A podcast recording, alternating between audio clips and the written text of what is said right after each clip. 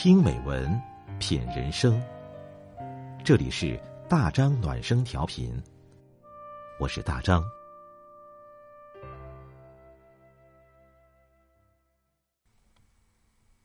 朋友你好，今天我们分享的文章是袁隆平这样的人，放在古代是要被封神的。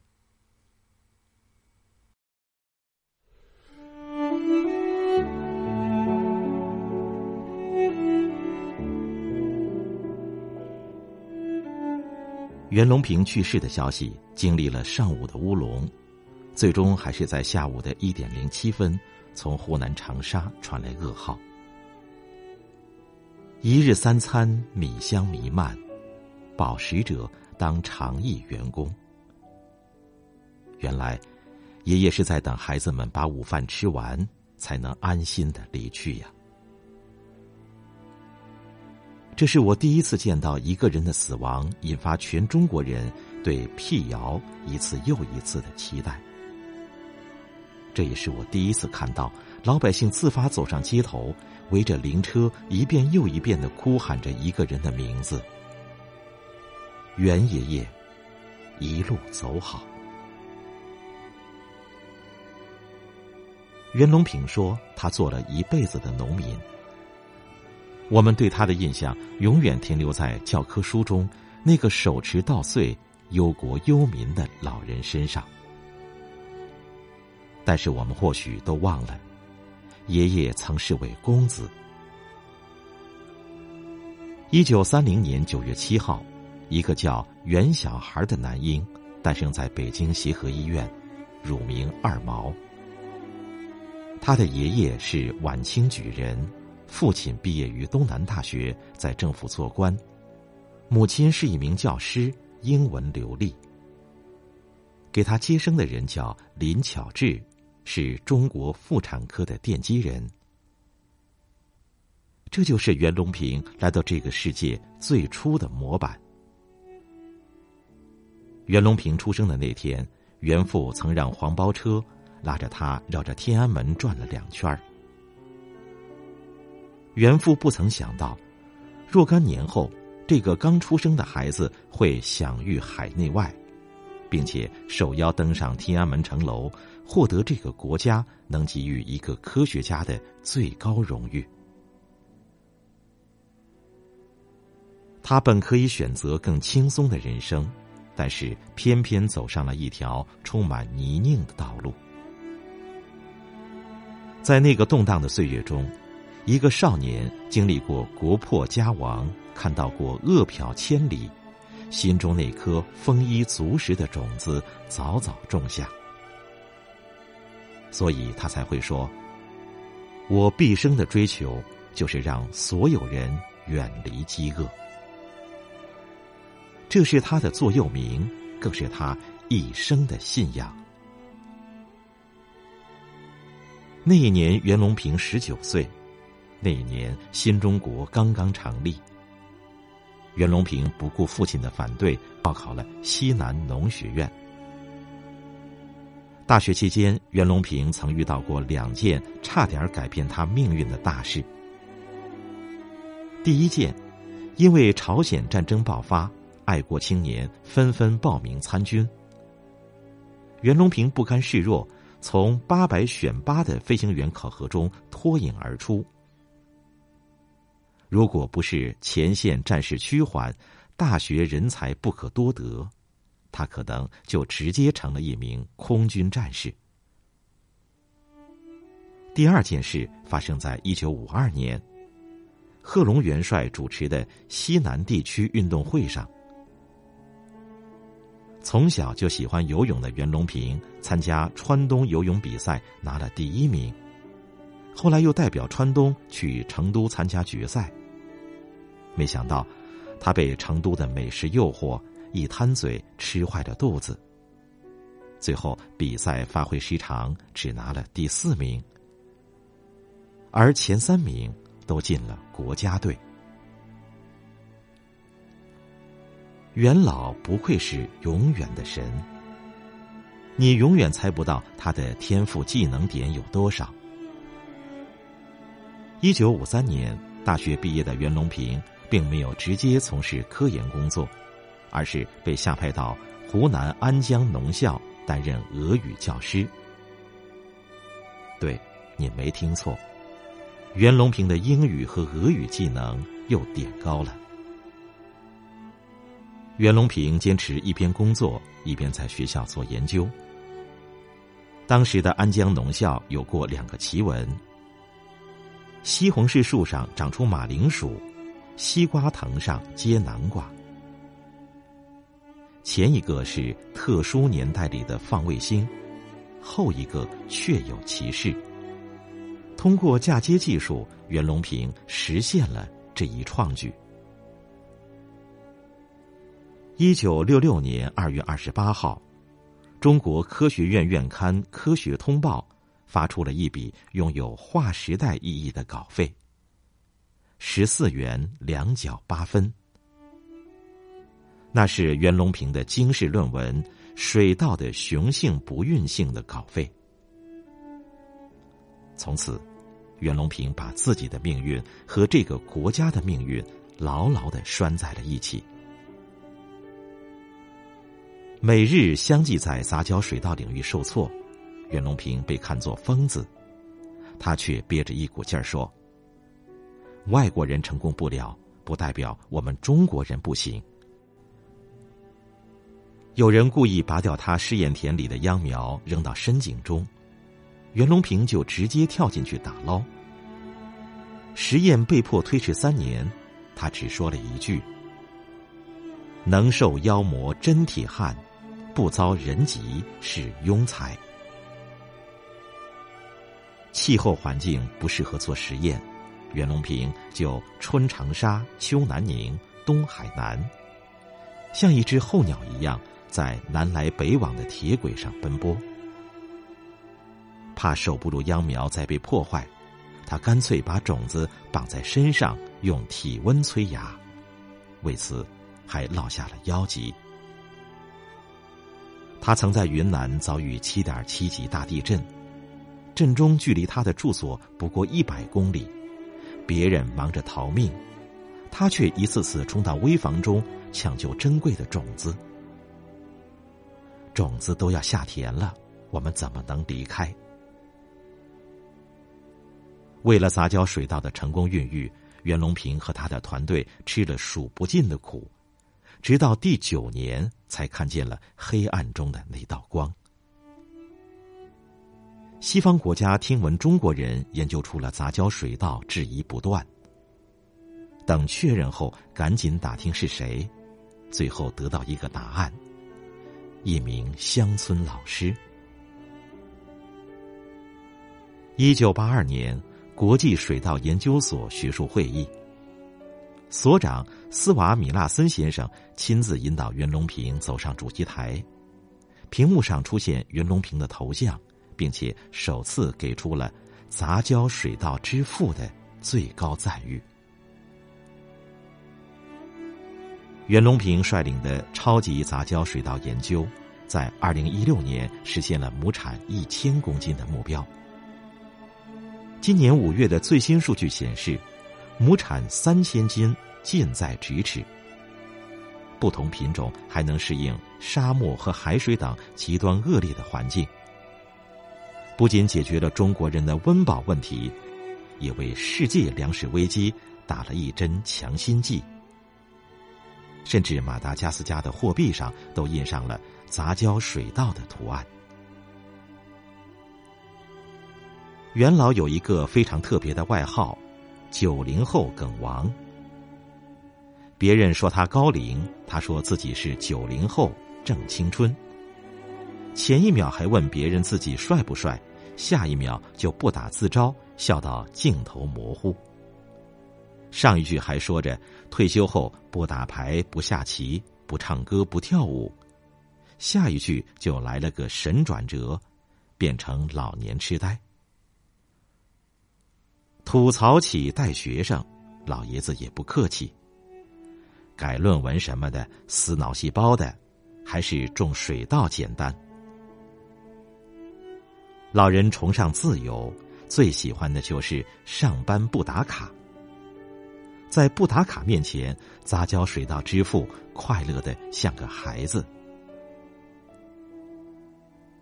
因为元老去世，二零一二年的一条微博再次出现在我们面前。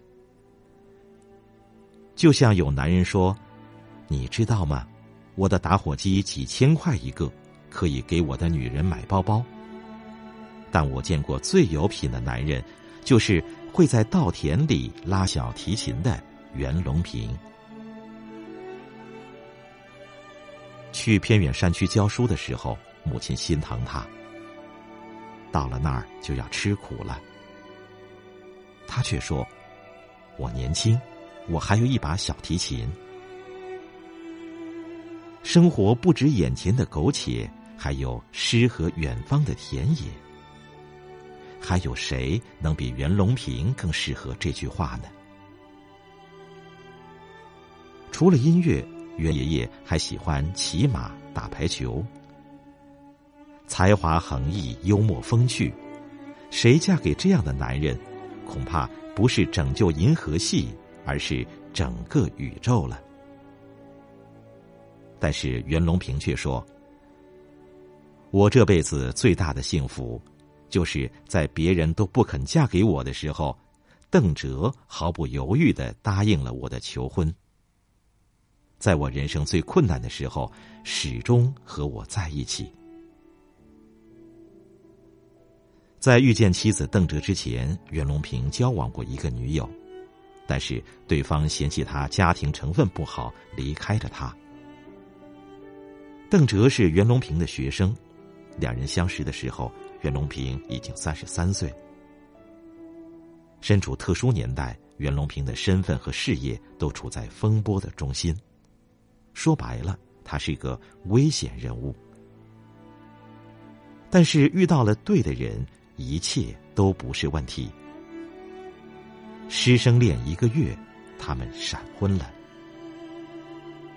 因为当时条件有限，两人的婚礼一切从简，连新衣服都没准备，只花了五十元钱。袁隆平曾经给邓哲写过一封情书。茫茫苍穹，漫漫岁月，求索的路上，多想牵上一只暖心的苏手。穿越凄风苦雨，历尽南北东西，蓦然回首，斯人却在咫尺中。他还牢记着结婚纪念日和妻子的生日。即使生活再清贫，也会给妻子准备好节日礼物。九十岁生日那天，两口子还当众撒了一大把狗粮。他将第一口蛋糕喂进妻子口中。当然，日常情诗也是少不了的。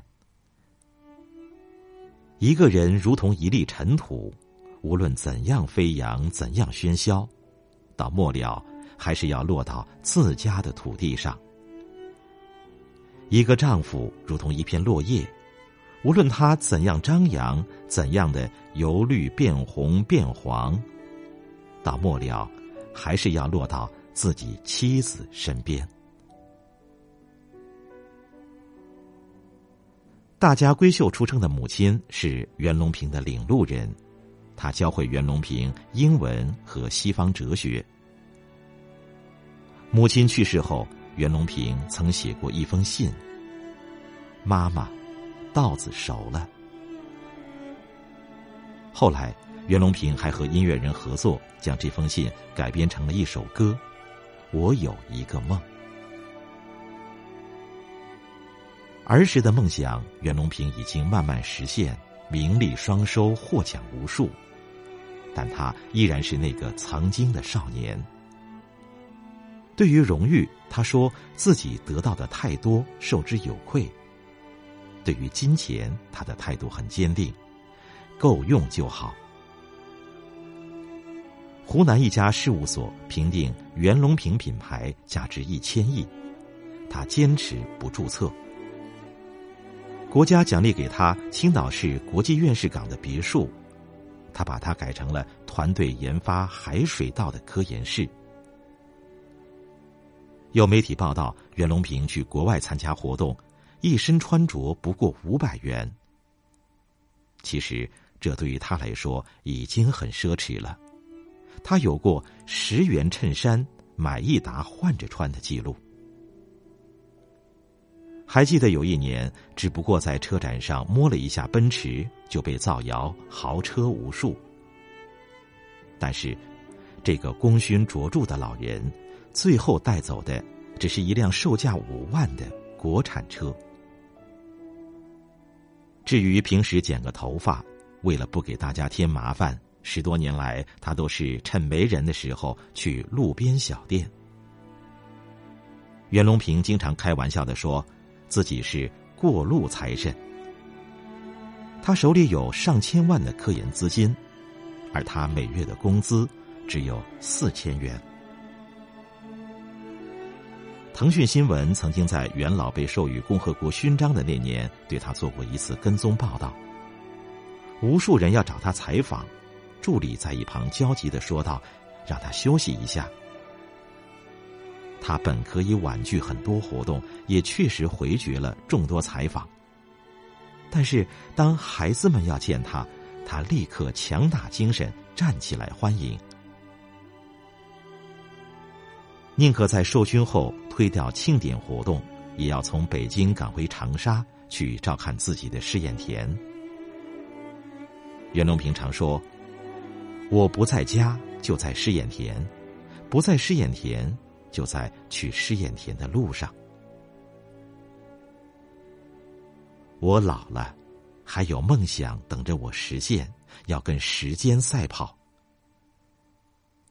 这个老人到生命的最后，心心念念着的还是他的稻子。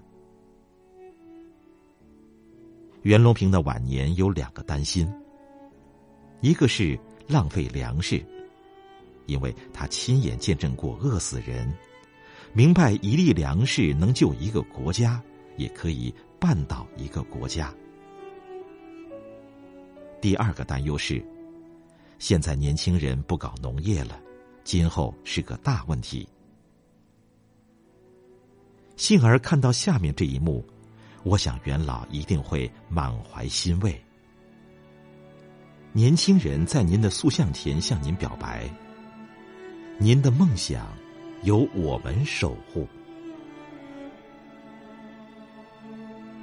袁隆平曾说自己最大的梦想就是水稻长得像高粱一样高大粗壮，稻穗像扫帚一样长，谷粒像花生米一样大，人坐在稻穗下乘凉。禾下乘凉，这盛景必将如您所愿。一九九六年九月十八号，中科院国家天文台发现了一颗编号为一九九六 SD 一的小行星。SD 刚好是水稻的拼音首字母。于是，一九九九年十月，这颗行星被命名为袁隆平星。从此，黑夜中总有一道星光，照耀着我们前行。央视记者在医院门口送别元老遗体，看到汹涌人潮时，哽咽着说道：“我从来没有见过这样的场面，这么多的群众都自发而来，他们是发自内心的对元老的崇敬。这才是人民的科学家。这一刻，我永生难忘。”很喜欢这样一段话：那些与我们同时代的光芒熠熠的人物，其实和伴随我们的日月星辰没什么区别。平时你总不大会时常想起他们，但你总觉得他们永远会在。然而，他们却又和日月星辰不同，是西沉了就不再升起。划过天幕，就不再回来。他们的光芒照耀到的地方越多，你越会感到，随着他们的离去，时代的一部分也随之定稿。后人翻阅时代的书页时，会清晰的看到这个天体陨落的注脚。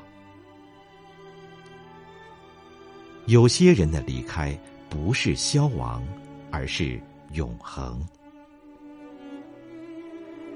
致敬袁隆平院士，致敬这个时代，真正的神。